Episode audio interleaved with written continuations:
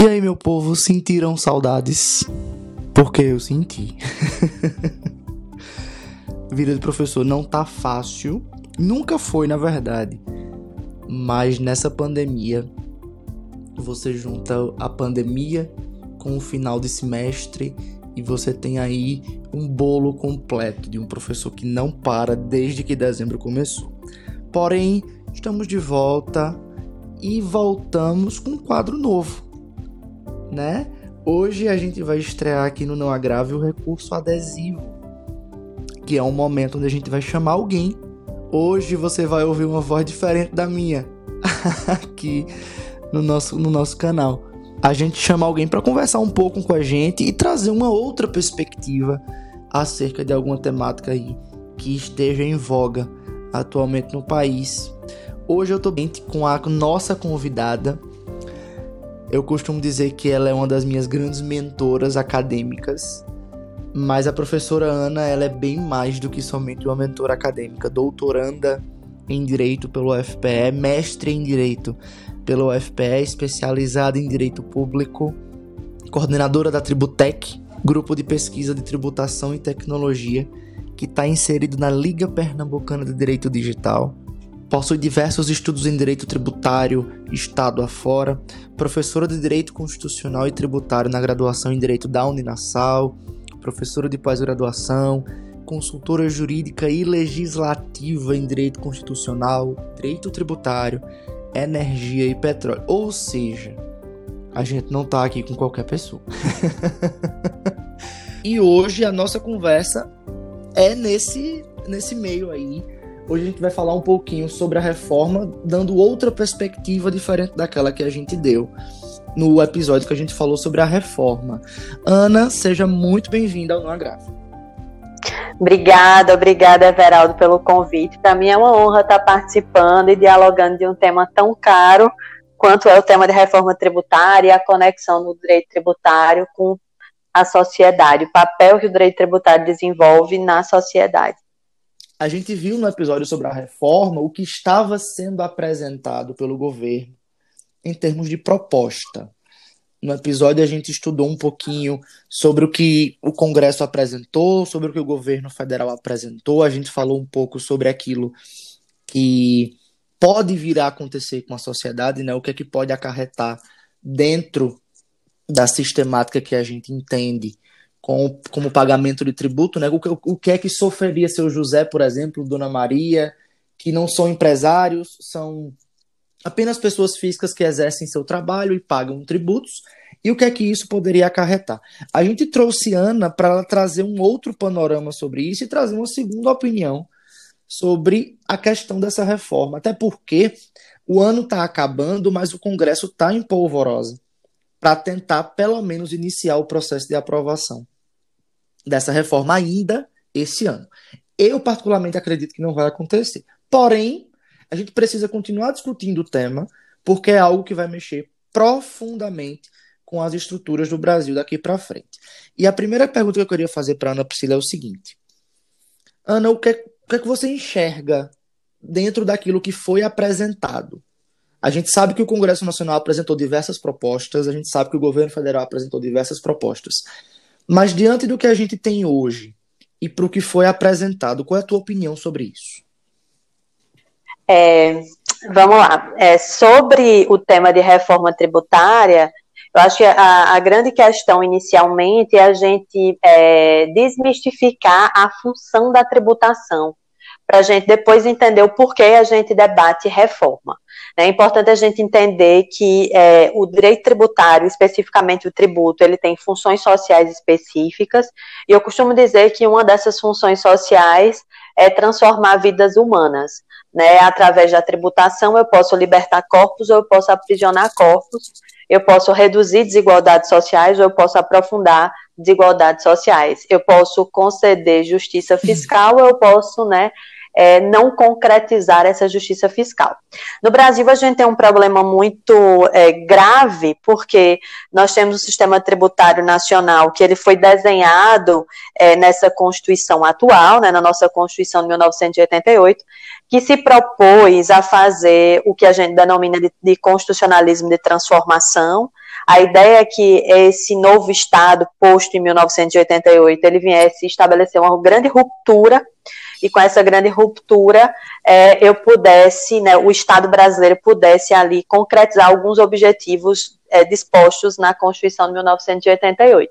Então, o artigo 3 ali da Constituição, ele foi posto como objetivos da República, é, que são normas que vinculam a atuação dos três poderes que entregam essa República, seja o Executivo, o Legislativo e o Judiciário. E aí é importante a gente destacar alguns objetivos importantes para linkar a temática de reforma e o papel da tributação. Essa Constituição de 1988 estabelece é, o desenvolvimento nacional como um dos objetivos que os três poderes devem percorrer. É, ela estabelece também como objetivo a redução de desigualdades sociais e regionais e a erradicação da pobreza e da marginalização e a promoção do bem de todos sem qualquer forma de preconceito. Esse, esses três objetivos aqui destacados, eles demonstram exatamente o sentimento dessa Constituição de 1988, cuja, os, cujo sistema tributário nacional ele decorre desses objetivos. Então, o sistema tributário nacional de 88 ele foi pensado para que eu concretizasse, para que o Estado concretizasse no mundo real esses objetivos. Por essa razão, ele é um sistema que ele tem que obrigatoriamente decantar, transformar na realidade esse ideário, é, essa ideologia posta ali nessa Constituição de 1988. Por essa razão é que esse sistema ele é desenhado a partir de limitações. O Estado ele pode tributar, mas ele não pode tributar tudo, porque ele tem que respeitar esse limite. Nesse sentido, a gente tem um sistema tributário nacional que, apesar dele ter sido pensado é, do ponto de vista de ideologia, de sentimento constitucional de uma forma, na hora que ele nasceu e ele ganhou vida e ele foi colocado no chão, ele foi materializado na realidade, fez com que esse sistema tributário ele fosse muito é, complexo, mas todo sistema tributário de algum de, dos países do mundo, em alguma medida, tem um grau de complexidade. É óbvio que o sistema brasileiro é um pouco mais complexo, mas ele é regressivo. Ele é regressivo porque ele faz uma opção é, de tributar muito mais o consumo das pessoas do que a renda e a propriedade. E isso faz com que esse sistema ele aprofunde no Brasil desigualdades sociais. E aí, as três reformas tributárias que especificamente tramitam hoje no Congresso Nacional, duas, eu, nem, eu não gosto nem de chamar muito de reforma, apesar das pessoas denominarem assim. Acho que a grande reforma que a gente teve mesmo foi com o próprio CTN 66. É, essas três propostas, elas visam ali é, simplificar um pouco o sistema, mas acaba não fazendo uma grande reforma no sentido de que não dialoga com esse sentimento constitucional de 1988. O fato é que essas três reformas que tramitam a PEC 45, esta, inclusive, quando você estava me perguntando aí, essa, a gente, na semana passada, a gente do grupo de pesquisa de tributação e gênero da FGV, a gente tinha tido uma informação de que o relatório da PEC 45 já estava pronto e ele ia ser votado ainda esse ano. Mas aí acabou que depois a gente soube, por isso que a gente correu para apresentar o debate das nossas propostas, é, mas depois o debate só é retomado provavelmente a partir de março. A PEC 45, ela visa ali é, unificar cinco tributos em um, a PEC 110 é um pouco melhor, ali é, unificar nove tributos em um, mas ainda muda é, o IPVA, muda ali o ITCMD, e o PL 3887 de 2020, que esse eu não vou nem chamar de reforma, porque não tem nada de reforma mesmo, visa unificar ali duas contribuições, três contribuições especiais, PIS, PASEP e COFINS, e a criação é, de uma única, que é a CBS. Nenhuma dessas com o sentimento constitucional de 1988. Se você me perguntar assim, essas reformas, elas serão melhores para a população, elas serão piores para a população, elas serão piores, especificamente se eu estiver trabalhando com a PEC 45. Vai reduzir carga tributária no Brasil? Não. Vai melhorar a vida do contribuinte? Não. Qual é a finalidade, então, dessas reformas? Simplificar e desburocratizar. É uma reforma que ela é muito pensada do ponto de vista do empresário, do empresariado, mas que não dialoga com o sentimento constitucional de 1988 são duas propostas de emenda constitucional que eu costumo dizer que elas são completamente inconstitucionais porque elas violam a própria ideologia e os próprios princípios do sistema tributário nacional de 1988. Então, dentro dessas três, para mim, o horizonte, nenhuma delas é favorável. Você me perguntasse qual delas é, seria melhor, Eu até ainda iria discutir um pouco mais a PEC 110, mas o horizonte para nós contribuintes, ele não é um horizonte favorável, né? Porque as três propostas, elas são propostas que aprofundam desigualdades, que na realidade só trabalham com a tributação do consumo, é que não falam de mudança de base de cálculo de imposto de renda, nem de patrimônio. Então, são propostas que é, foram pensadas para um Brasil que não é o Brasil dos brasileiros, não é, não é o país que efetivamente a gente vive. Perfeito. Deixa eu só te perguntar o seguinte: tem muitos ouvintes aqui do, do Não Agrave que eles não têm absoluta noção do, do que se trata o direito, o direito tributário, enfim. E eles gostam muito quando a gente aborda a temática de forma bem prática. Eu quero te perguntar o seguinte: vamos supor que uma dessas propostas, como você já bem mencionou, que não vai auxiliar em nada, né, para o contribuinte, a, o contribuinte que a gente entende, a pessoa física, a pessoa ela sozinha. Uhum. Vamos supor que passou. Passou a reforma, ela foi aprovada, a gente sabe aí que tem o interstício temporal, né, que ela vai ter que passar um tempo sobrestada para poder a, a sociedade se, se organizar. Paulo Guedes fala muito em 50 anos para conseguir recuperar todo o prejuízo, aquela coisa toda passou. Vamos supor agora que Dona Josefa, que é funcionária de uma empresa X, auxiliar administrativa, ganha R$ 2.500 por mês. Como é que isso vai afetar a vida de Dona Josefa? Isso me remete a um diálogo que eu tive com uma sertaneja lá de Serra Talhada. Eu até escrevi esse diálogo, em algumas palestras eu até falo ele. Dona Cícera, né, que é a mesma figura de Dona Josefa, ou seu José, ou, ou tantas Marias e Joãos.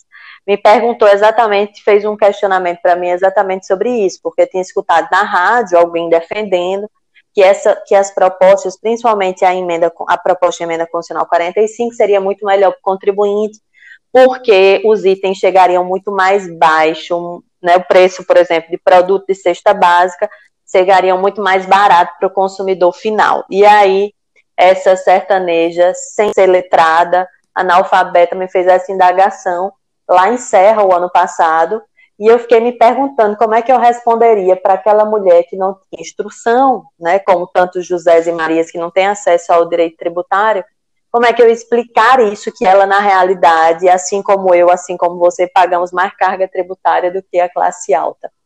E aí eu disse a ela que na realidade o debate da rádio ele é um debate é falacioso e real. Por quê? Porque hoje, por exemplo, cesta básica, né, para dona Josefa ali, a, a, é, assistente administrativa, ganha dois mil e poucos reais.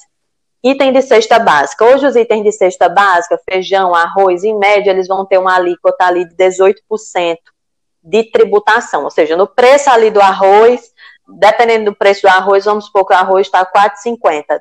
18% de 4,50 é o preço da carga tributária do arroz, do feijão, do macarrão, é, da farinha. Esses itens hoje eles têm desoneração fiscal, então eles têm uma política de redução de tributo, porque esses itens são vistos como itens essenciais para a sobrevivência humana. Se eu estiver lidando com a PEC 45, né, é a proposta que é a mais avançada, a PEC 45 ela visa extinguir essa essencialidade, porque ela visa extinguir o que a gente chama de princípio da seletividade. A seletividade é um princípio que ele vai dizer que o que é, é essencial para a sobrevivência humana tem que pagar menos tributo, e o que é supérfluo, o que não é essencial para a sobrevivência humana, tem que pagar mais tributo. Então, por exemplo, bebida alcoólica, cigarro, né, que não são essenciais para a sobrevivência humana, pelo contrário, comprometem a saúde e pagam a, tributos mais altos. Já ali a carne, o frango, o ovo, o feijão, como são produtos essenciais, pagam alíquota menor. Então, em média, hoje as alíquotas são de 18%, 17%, a depender do item da cesta básica. Com a PEC 45, não vai existir mais esse princípio da seletividade. Todo mundo vai pagar uma alíquota única, de 20% a 25%. Ou seja, se hoje o quilo do feijão eu pago 18% em cima do preço, com a, a passagem da PEC 45, eu vou pagar ali é, 20% em cima do preço. Então, a alíquota, é, o preço do tributo, ele vai subir, consequentemente, vai repercutir na mesa dos brasileiros com produtos cada vez mais caros para os contribuintes. Lembrando que esse é que isso não atende o que a gente chama capacidade contributiva. Ou seja, aqueles que brasileiros que ganhariam mais deveriam pagar mais, aqueles que ganham menos deveriam pagar menos. Essa é a essência. Mas como a gente é pesada no consumo dos brasileiros, nesses impostos que estão invisíveis no preço, como o ICMS, que é estadual, ou o IPI, que é federal, acaba que nós, consumidores, pagamos tudo embutido no preço. E aí, com a, a passagem das propostas, a gente vai ter um aumento da precificação, por exemplo, nos itens de cesta básica, já que eu vou extinguir ali a seletividade.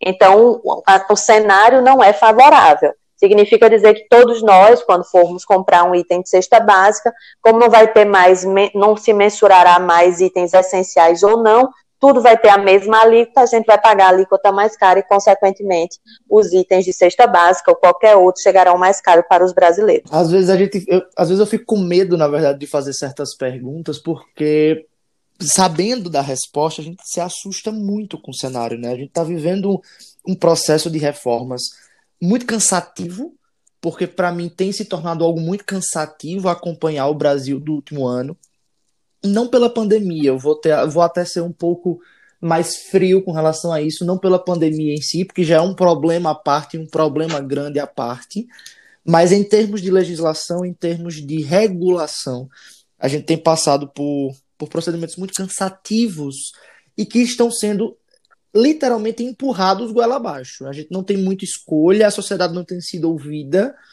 os debates acontecem e é assim que tem funcionado. É, é difícil. É difícil, é bastante difícil pensar em reforma nesse sentido. Quando eu gravei o episódio anterior, falando sobre a reforma, eu usei alguns outros exemplos, mas eu acredito que esse exemplo da cesta básica foi primordial para a gente entender o que estão querendo fazer e que muito provavelmente vão conseguir. Né? É, é duro dizer isso, mas é, vão conseguir. A reforma ela vai passar de um jeito ou de outro, porque é pauta do governo, é pauta do, do Congresso, e venderam essa informação de forma errada. Né? Estão vendendo que o sistema tributário é difícil, é cansativo, é oneroso, e a reforma vem para é. facilitar. Mas ela vem para facilitar para quem? Né? Para uma parcela Exatamente. extremamente minúscula da população. É, e o que eu digo, ó, simplificar é importante. Simplificar um sistema como o brasileiro, que é muito complexo, é importante mas eu não posso fazer uma reforma tributária tendo como único, única tônica da reforma a simplificação. Não existe nenhum sistema tributário no mundo que seja simples. Todo sistema tributário, seja o europeu, seja o americano, seja o canadense, todos eles vão ter um grau de complexidade. Óbvio que o modelo brasileiro tem um grau de complexidade maior, mas para diminuir essa complexidade, não necessariamente eu precisaria fazer uma super reforma, é, porque eu poderia diminuir o que a gente chama de obrigações acessórias, né, já que hoje a gente tem a tecnologia a nosso favor, não precisava preencher tantas guias e etc. E isso impacta no custo final, ali do ponto de vista econômico, né? Isso impacta também no custo do Brasil, essa burocratização. Mas o debate de reforma tributária tem que ser um debate de reforma tributária que dialogue com tributaristas, que dialogue com a sociedade civil, né, que dialogue com pessoas que vivem em vários Brasis diferentes. A PEC 45 ela é desenhada basicamente ali por um roteiro de São Paulo, que tem o maior PIB do Brasil, mas que não, São Paulo não representa o Brasil, né? Eu tenho vários Brasis com várias complexidades e com vários problemas sociais diferentes nas regiões brasileiras que têm necessidades distintas. Então, eu, o debate de reforma tem que ser um debate plural, né? tem que ser um debate com a sociedade civil, com acadêmicos, com empresários, com economistas, para que a gente consiga efetivamente concretizar a ideologia da Constituição de 1988, que o nosso sistema, infelizmente, não conseguiu ainda concretizar nesses 32 anos de existência desse texto constitucional. Então, não dá para fazer uma reforma de gabinete, né? não dá para fazer uma reforma sentada no gabinete, sentado no gabinete, e agora eu vou simplificar isso vai resolver todos os problemas. Eu tenho que pensar qual é o ponto de virada do direito tributário. A gente discute muito que o sistema tributário ele é neutro, né? Se discute muito tributarista. Na verdade, não é neutro, não. O sistema tributário ele tem que buscar justiça. Ele dialoga necessariamente com justiça. E ele é o elemento que reduz desigualdades sociais que é o elemento que reduz desigualdades sociais e concretiza a justiça fiscal. Inclusive, a, uma da, um dos motes, uma das motivações de criação do, do podcast foi a gente conseguir traduzir né, isso que está acontecendo lá no Congresso, porque eu não sei se é a maturidade da academia ou se é a maturidade profissional, mas a gente chega numa fase, pelo menos a gente que está dentro do direito, que a gente começa a analisar as coisas com outros olhos. E o que eu venho percebendo é um movimento de desinformação muito grande.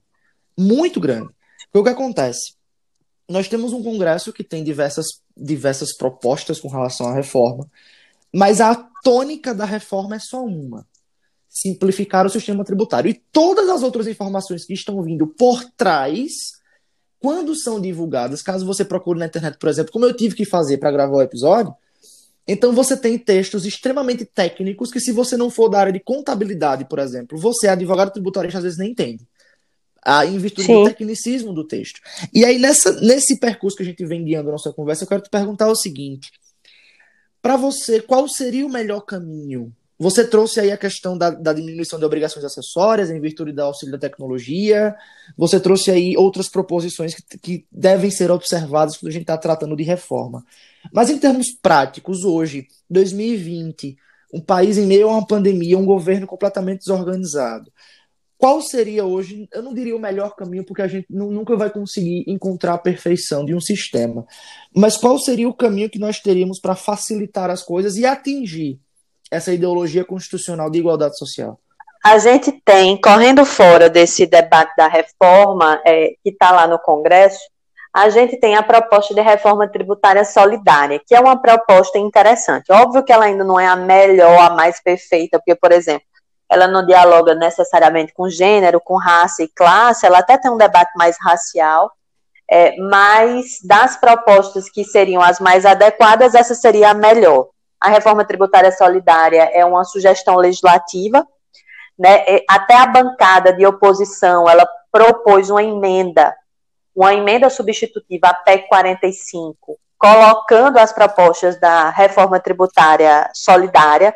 Ela é uma sugestão legislativa, foi um estudo feito por mais de 40 é, auditores fiscais, federais e estaduais, é uma proposta que nasce é, é, da FENAFISCO, da Federação Nacional dos Auditores Fiscais Federais, é, e essa reforma tributária solidária, que tem uma página, para quem quiser consultar, tem um Instagram, arroba reformatributariasolidarias.org, tem um, tem um site, reformatributariasolidaria.org, vocês podem baixar tudo lá, inclusive o livro produzido por eles e por elas, né, pelos auditores, é, várias pesquisas da Oxfam Brasil, da ONU. É uma proposta muito interessante, que pese ela não seja uma proposta legislativa, ela é uma sugestão é, que foi apresentada no Congresso Nacional, numa audiência pública. É, os auditores fiscais eles desenharam uma ideia de mudança da matriz do sistema tributário nacional, que visa também simplificar, visa desburocratizar, mas visa inverter é, a, o parâmetro, a pirâmide de tributação. É uma proposta que visa tributar muito mais renda e muito mais propriedade. Então, é, a, a, a, tributação hoje sobre propriedade, por exemplo, sobre patrimônio, sobre herança, ela é irrisória, ela representa 4% ali do PIB brasileiro. Ou seja, a tributação sobre patrimônio no Brasil é muito baixa, assim como a tributação sobre a renda. Se a gente pegar os dados da Receita Federal de 2018, né, 48% da, da, da carga tributária total do Brasil, dos 100% que é arrecadado, 48% está na tributação do consumo, né, de bens e de serviços. Né? O resto vai estar tá ali dividido em renda, um pouco mais de 15%, referente ao PIB, e de forma irrisória, ali 4%, um pouco mais de 4%, é, em cima de patrimônio e herança.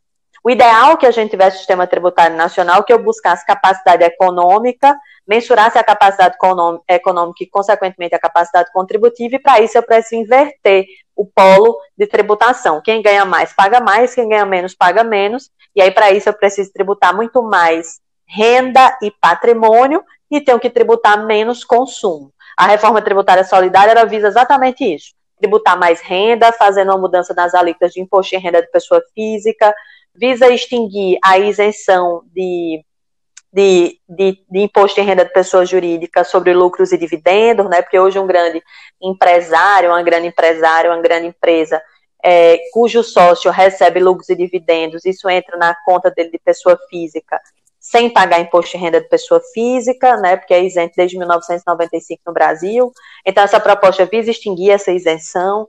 Essa proposta, ela visa simplificar, porque ela também visa uma unificação, mas reduzir um pouco mais a carga tributária sobre o consumo dos bens e dos serviços.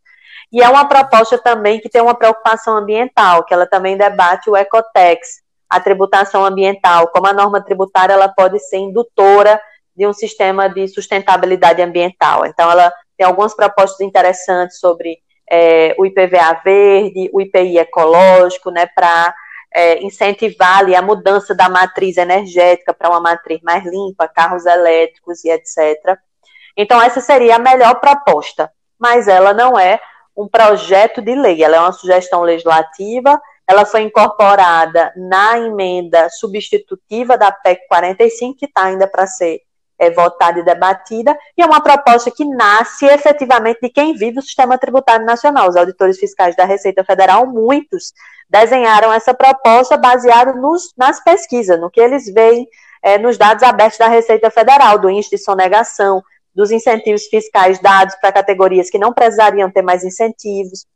Então, é uma proposta que dialoga um pouco mais de justiça é, social, e essa deveria ser efetivamente a proposta que a gente deveria estar discutindo no sistema brasileiro, e não as propostas que tramitam hoje no Congresso Nacional. A gente vai aproveitar que já estamos nesse, nesse embalo e no, no programa que a gente, no momento que a gente tem no canal de indicação, a gente vai indicar justamente o site. Eu acabei de abrir aqui o plataformapoliticasocial.com.br é um arquivo em PDF enorme, né? Ele é uhum. é grande, ele traz aí tudo que a Ana trouxe com relação ao que seria essa sugestão. E fica a indicação de hoje para você aí que nos escuta, dar uma lida sobre isso, até para entender um pouco mais de como, de como funciona o, o nosso sistema. E o site é né? maravilhoso. Né? É incrível. O site é maravilhoso. Tem vários dados, tem os vários de pesquisa da Oxfam Brasil, do PENAD. Eles fazem um debate racial, que é importante você ter um sistema tributário que faça o recorte de raça, de classe, de gênero. E efetivamente, é, mulheres são mais atingidas pelo sistema tributário do que homens, mulheres negras muito mais, homens negros muito mais. Tem um debate é, de interseccionalidade que a gente precisa fazer, não dá para debater direito se a gente não faça um corte é, interseccional, dialogando raça, gênero e classe, o direito tributário passou da hora já de fazer esse debate interseccional, de, de desmistificar essa ideia de que seria uma ciência neutra, que de neutralidade não tem nada, não é neutro. É, e aí é uma proposta muito interessante. Sou muito fã da reforma tributária solidária. Eu venho falando delas em, em alguns eventos.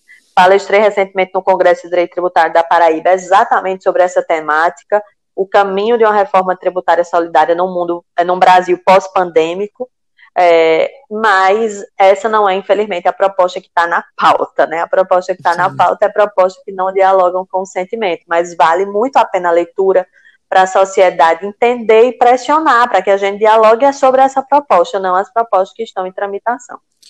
Perfeito. Geralmente, quando a conversa vai, inclusive alguns ouvintes já até falaram para mim sobre isso, quando a conversa vai esquentando, eu geralmente encerro para dizer assim, pronto, agora é o seu momento de pensar, né? Eu acho que muito mais importante do que a gente difundir conhecimento é a gente incentivar o raciocínio.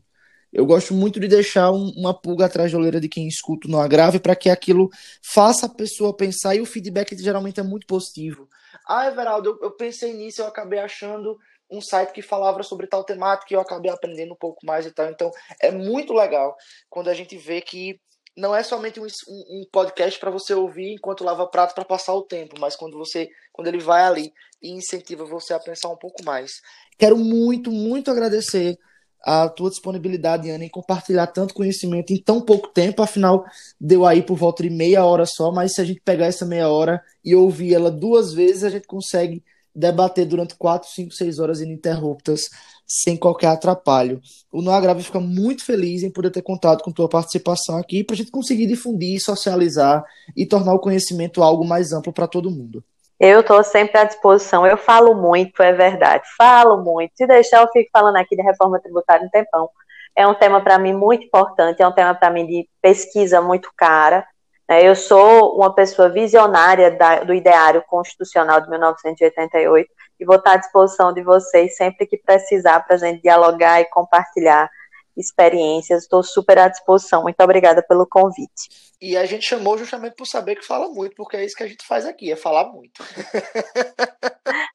é isso que a gente faz. E pode ficar tranquila que eu já estou com outro episódio em mente aí sobre uma temática inerente e a gente vai conversar um pouco mais. Quero muito agradecer mais uma vez a Ana Priscila. Emenda inicial de hoje, vocês já tiveram um gostinho do que a gente ia indicar, mas a indicação vai ficar para o site www.plataformapoliticasocial.com.br, que é um projeto criado por auditores do Brasil inteiro e que trouxeram uma proposta do que seria de fato uma reforma tributária no Brasil que surtisse os efeitos que a Constituição espera que o direito tributário surta. O arquivo em PDF é um arquivo bem formatado, um arquivo muito bem escrito. O site é incrível e vocês podem ter um, uma, vocês podem acompanhar sobre o que se trata, dar uma lida, aproveitar aí que está chegando o período de férias e por que não aprender um pouco mais sobre essa ciência que, como bem frisou Ana, de neutra não tem nada. E como eu sempre digo, um abraço para quem é de abraço, um beijo para quem é de beijo a gente se vê daqui a pouco que essa semana vai ter aí uma enxurrada de episódios. Até daqui a pouco.